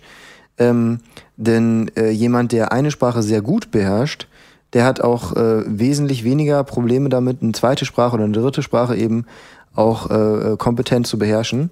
Mhm. Während jemand, der eine Sprache sehr schlecht beherrscht, also es ist ja nicht so, als wenn jeder, der jetzt mit äh, türkischem Migrationshintergrund hier lebt, irgendwie ähm, tolles äh, äh, äh, Türkisch in Schrift und Bild, äh, in Schrift und äh, Wort irgendwie sprechen würde, sondern es ist ja eher so, dass die natürlich dann eben so ein Mischmasch haben oder eher da dann auch äh, ja, nicht so gut Also bei sind. Türkisch kann ich immer noch sagen, okay, also die sprechen zu Hause Türkisch, also soll das Kind möglicherweise in der Schule Türkisch schreiben lernen. Ähm, aber wenn du sagst Arabisch, fängt es ja schon an, sehr schwierig zu werden. Da wird auch meines Erachtens, da kenne ich, habe ich auch äh, Sachen aus meinem beruflichen Zusammenhang, also aus der Linguistik gehört, ähm, ich auch mal Aufnahmen gehört aus einer Unterrichtssituation. Da wird äh, dann gesagt, naja, müssen die halt Arabisch lernen. Das Problem ist aber nur, was lernen die dann?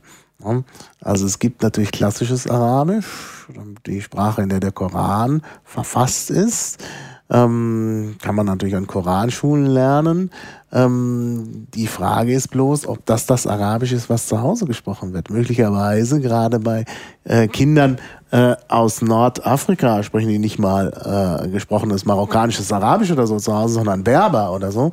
Und dann sollen die plötzlich, werden die plötzlich mit einer zusätzlichen Sprache, von der sie nie was gehört haben, oder naja, gehört schon, aber die sie halt überhaupt nicht sprechen, äh, kriegen die plötzlich Unterricht in der Sprache.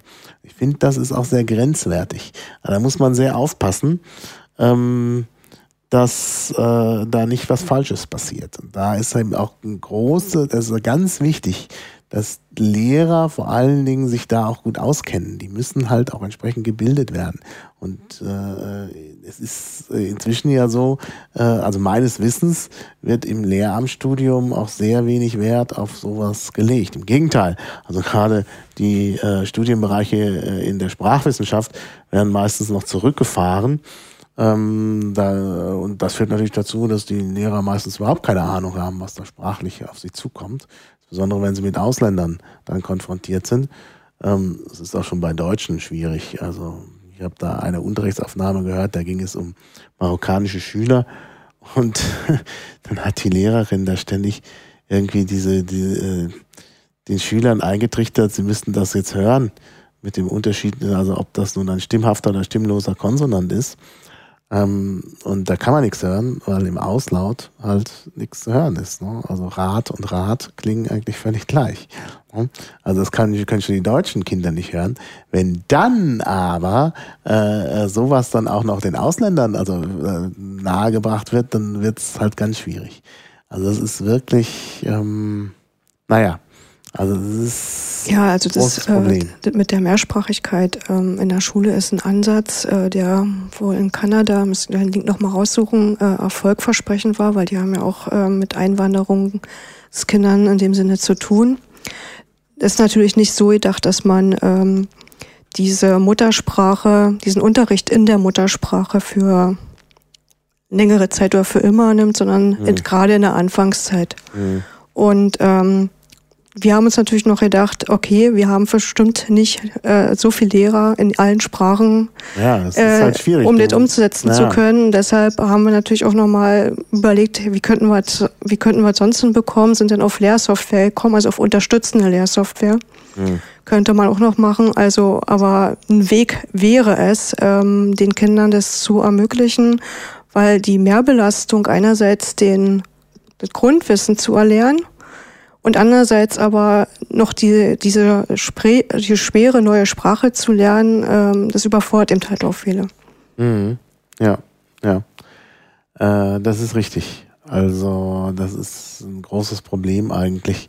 Also was man auch braucht, äh, glaube ich, wäre nochmal eine spezielle, eine spezielle Förderung, eben auch in der Grundschule, dass halt die Kinder nicht Deutsch so lernen wie äh, Muttersprachler, sondern dass man die dann auch nochmal speziell unterstützt, damit sie eben auch, ähm, ja, ich meine, sowieso schon, äh, da könnte ich jetzt stundenlang drüber reden, wie furchtbar das ist mit dieser Rückbindung an die, äh, an die gesprochene Sprache.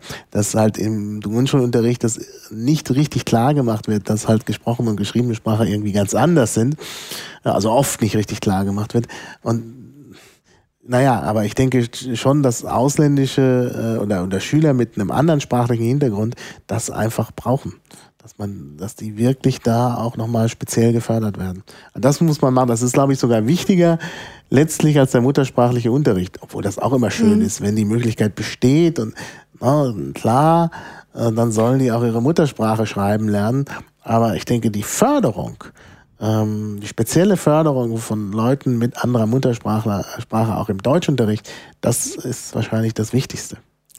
Ich ähm, habe jetzt die Wahlprüfstände bearbeitet. Mir ist Ach irgendwie ja. sowas ähm, ähm, untergelaufen, dass es wirklich schon so eine Art wie ein Sprachprogramm für Schüler gibt, wo man leichter, also wo man anders Deutsch lernt, als wir sozusagen äh, Deutsch gelernt haben.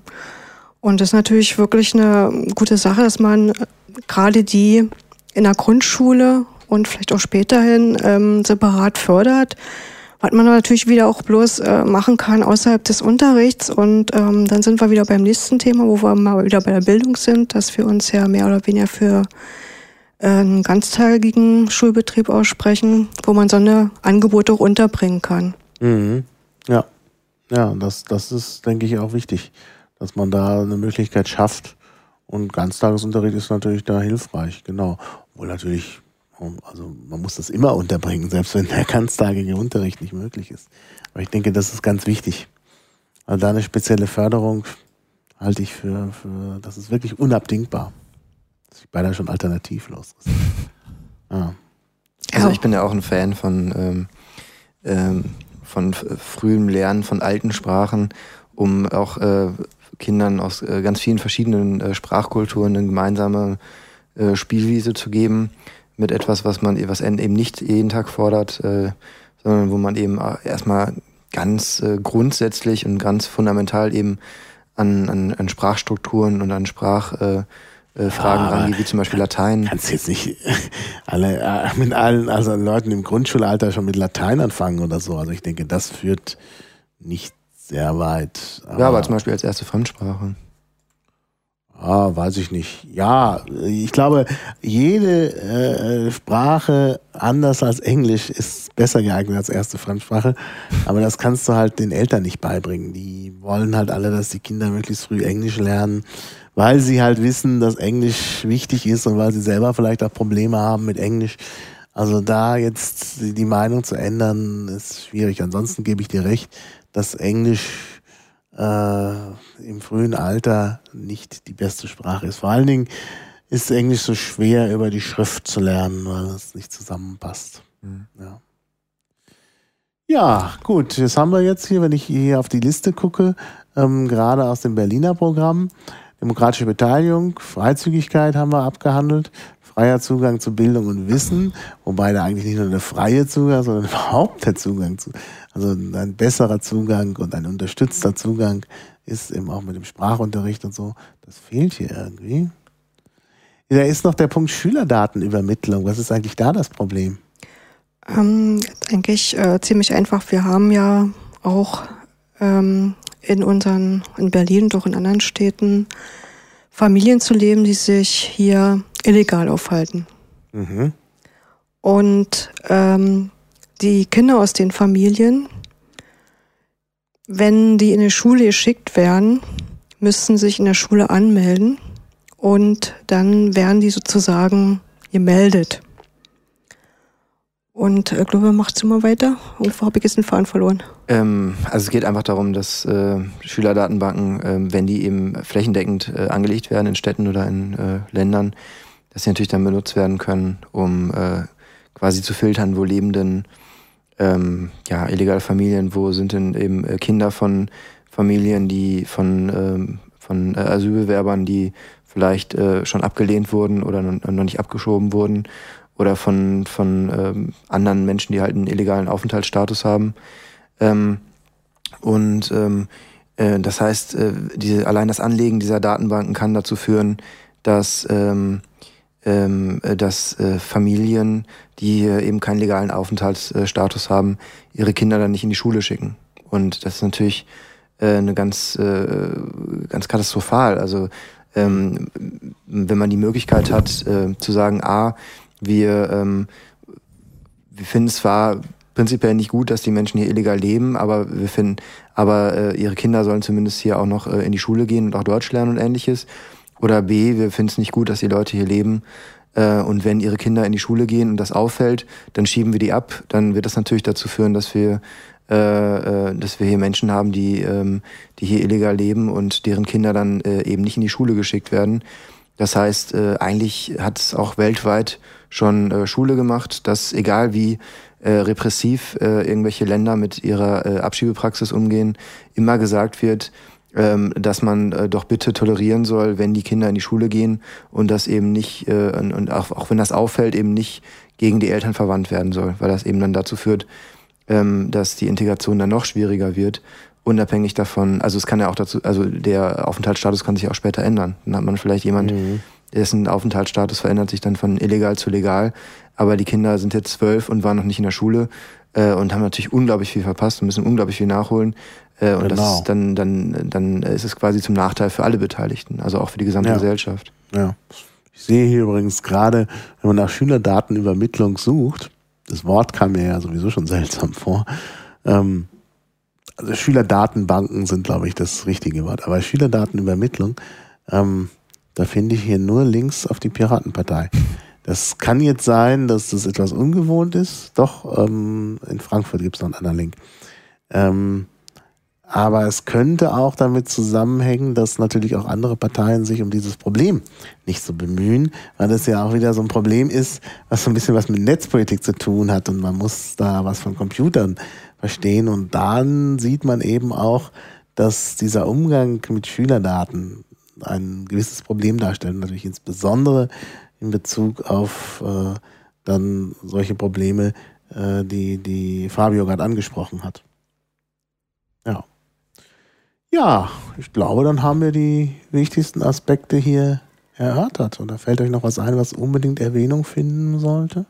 Also, wenn wenn es schon um die Schülerdatenbank geht, ich denke mal, das war ja auch in, kann man auch nochmal kurz auf den äh, Zensus verweisen. Also von, von dem ist mir zumindest eben einfach auch bekannt, ähm, dass äh, auch in den 80ern eben die Bürgerrechtler sich schon ganz viele Gedanken gemacht haben, ob äh, die Volkszählung damals vielleicht wirklich durchgeführt wird, um eben noch wesentlich äh, äh, schärfer zu schauen, wo leben denn eigentlich äh, ja, Menschen mit illegalem Aufenthaltsstatus, mhm. ähm, wo leben mehr Menschen in einer Wohnung, als eigentlich gemeldet sind und so. Ähm, also es ist anscheinend wirklich so ein, so ein äh, ganz wichtiger Aspekt, der auch viel zu oft untergeht. Also zumindest heutzutage höre ich das relativ selten, dass, ähm, äh, dass Datenbanken ähm, eben auch ganz oft angelegt werden oder auch missbraucht werden können, um eben dann auch zu filtern und zu suchen, äh, wo leben Menschen mit illegalen Aufenthaltsstatus. Und ähm, ja. ähm, das ist natürlich, ja, äh, ja ist halt ein großes Problem, weil auch in den USA hat es mittlerweile Schule gemacht, dass, äh, dass äh, selbst die ähm, selbst wenn man jetzt äh, genau wüsste, wer lebt in den USA legal und wer lebt illegal, zum Beispiel, weil er über die Grenze von Mexiko, äh, Mexiko gekommen ist, es überhaupt keine Option mehr wäre, diese ganzen Menschen irgendwie abzuschieben, mhm. ähm, weil die halt mittlerweile auch schon äh, im Arbeits- und im Wirtschaftssystem integriert sind und so weiter. Also ja. das ja. ist äh, eigentlich äh, schon relativ klar, dass man ähm, dass es halt einfach auch ganz viele Menschen gibt, die zwar irgendwo äh, keinen legalen Status haben, die man aber trotzdem auch einfach braucht und äh, die ja. auch einfach nicht abzuschieben sind. Also ich denke, ein ganz wichtiger Aspekt ist, dass man auf jeden Fall Leute legalisiert. Also dieses ganze Konzept von Illegalen und auch schon dieses mit dem Geduldeten finde ich problematisch. Aber geduldet ist ja immerhin auch nochmal so eine Krücke, mit der man halt die Leute so ein bisschen aus der Illegalität rausholen. Aber illegal sollte gar nicht sein. Also das, das führt zu so vielen zusätzlichen Problemen dass man unbedingt äh, äh, daran arbeiten muss, möglichst viele Menschen zu legalisieren. Ja, und äh, wenn man halt dann äh, ja diese ganzen Datenbanken, Vorratsdatenspeicherung oder ähm, Zensusdateien, äh, Auswertung und äh, Schülerdatenbanken und so weiter und so, wenn man das, wenn man das dann alles angelegt hat und dann vielleicht irgendwie auch noch irgendwie äh, Datenbankabgleiche macht, dann hat man vielleicht irgendwann als ähm, als Gesellschaft oder als Staat oder als Behörde dann eben auch ganz viel Wissen, was man eigentlich gar nicht haben will. Ja, dann mhm. hat man plötzlich da ähm, problemlos Zugriff darauf, wer wo legal oder illegal lebt und äh, plötzlich muss man dann irgendwie mit Abschiebungen anfangen und dann muss man dann plötzlich eben äh, irgendwo eingreifen, wo man vorher eben auch äh, mit Absicht dann die Augen zugedrückt hat mhm. und auch gesagt ja, hat. Augen äh, zudrücken ist, glaube ich, auch nicht das Problem, äh, der, der, der, die richtige Lösung. Ja, du hast natürlich recht. Also eigentlich muss man natürlich an der Ursache anfangen. Genau. Aber äh, ich finde es zumindest besser, wenn man an, an gewissen Stellen auch die Augen zumacht, als wenn man dann ganz repressiv und ganz, ganz rigoros eben ja, ja, vorgeht, klar. was ja überhaupt keinem, keinem hilft. Aber du hast natürlich total recht. Äh, eigentlich muss man eben auch wirklich mal ähm, gucken, dass man mehr nach dem Motto handelt, kein Mensch ist illegal. Und genau Richtig. genau das, äh, denke ich, das sollte man auch noch viel stärker in der Piratenpartei auch verankern. Ja. Da würde ich auch ja. ähm, hoffen, dass wir dann in Richtung äh, zweiter Parteitag 2011 dann mhm. vielleicht auch nochmal so ein, so ein kleines Netzwerk äh, zwischen äh, Piraten, die sich mit diesen Themen eben auch ähm, ein bisschen beschäftigen, äh, aufziehen, damit wir dann auch gucken und auch vorher schon, was du auch angesprochen hast, äh, ähm, äh, Vorurteile abbauen und dann auch Leute mit ins Gespräch nehmen und vielleicht auch mal so einen kleinen äh, Kongress machen oder so zu dem Thema, mhm. damit wir dann eben äh, auf dem zweiten Parteitag das dann auch vernünftig über die Bühne kriegen und dann auch mal ähm, eine vernünftige Asyl- und Flüchtlingspolitik in der Piratenpartei auch verankern ja. ähm, und das dann auch stärker ins Bewusstsein kriegen, weil ich glaube, dass äh, da ist noch mhm. vieles mhm. auch ja. nachzuholen und es gibt da, glaube ich, auch sehr sinnvolle Synergieeffekte zwischen diesen, ähm, ja, dem klassischen Klientel der Piratenpartei und den Menschen, die sich besonders eben mit Asylpolitik beschäftigen. Mhm. Mhm. Na, ich habe schon das Gefühl, dass in der Piratenpartei auch der Ort ist, bestimmte Aspekte davon auch zu behandeln, eben mehr als in anderen Parteien. Also ich sehe äh, bei äh, den ehemaligen Volksparteien eh keine, äh, also keine Perspektive für diesen Bereich. Äh, und äh, bei den Grünen, ja, vielleicht. Ja, und sonst braucht man halt, und die FDP ist sowieso irgendwie eine Partei der Leistungsträger, in Anführungszeichen da passt das auch nicht gut hin und die ist ja sowieso auf Augenhöhe mit den Piraten. Also dann besser gleich bei den Piraten, zumal die Piraten ja auch so eine internationale Bewegung sind, die es ja auch in vielen Ländern gibt, äh, wo man auch da vielleicht einen ganz guten Ansatzpunkt hat. Ja, also von dem, wo wir herkommen, ne? Ja. Also eine, irgendwelche Leute in Schweden äh, machen mal so ein, so ein Büro, Büro, auf und plötzlich gibt's da so eine internationale Bewegung. Von dem, wo wir herkommen, äh, äh, sind wir natürlich ganz klar die, die Partei der internationalen Themen. Ne? Ja, und auch eine Partei, wo halt sowas wie, wie Nationalität nicht so eine große Rolle spielt, äh, weil man ja eben gerade so in der vernetzten Computerwelt darauf gar nicht so sehr achten kann. Da, da ja, sind ja Entfernungen kein Thema mehr. Ja, das ist auch im, im, im Denken halt schon viel stärker ja. bei uns verankert, da eben auf, auf solche Aspekte wie Nationalität eben auch nicht mehr so einen großen ja. Wert zu legen. Ja. Ja, von daher gibt es da wirklich äh, äh, viel zu tun und äh, ist die Piratenpartei auch der richtige Ort dafür. Also wir rufen nochmal alle auf, macht da mit. Wir haben ja dann viele Links, wo man sich dann einbringen kann und dann kann man sich natürlich auch direkt an Moni und Fabian wenden. Äh, ja, genau. Und äh, dann hier direkt äh, tätig werden. Äh, Fabian, Fabio, ich wusste, irgendwas war falsch. Das, das ist eh. Fabio und Moni. Ah. Gut, also euch nochmal vielen Dank. Ja, danke an dich. Und äh, bis demnächst. Und danke an die Hörer. Ja. ja. Tschüss. Tschüss.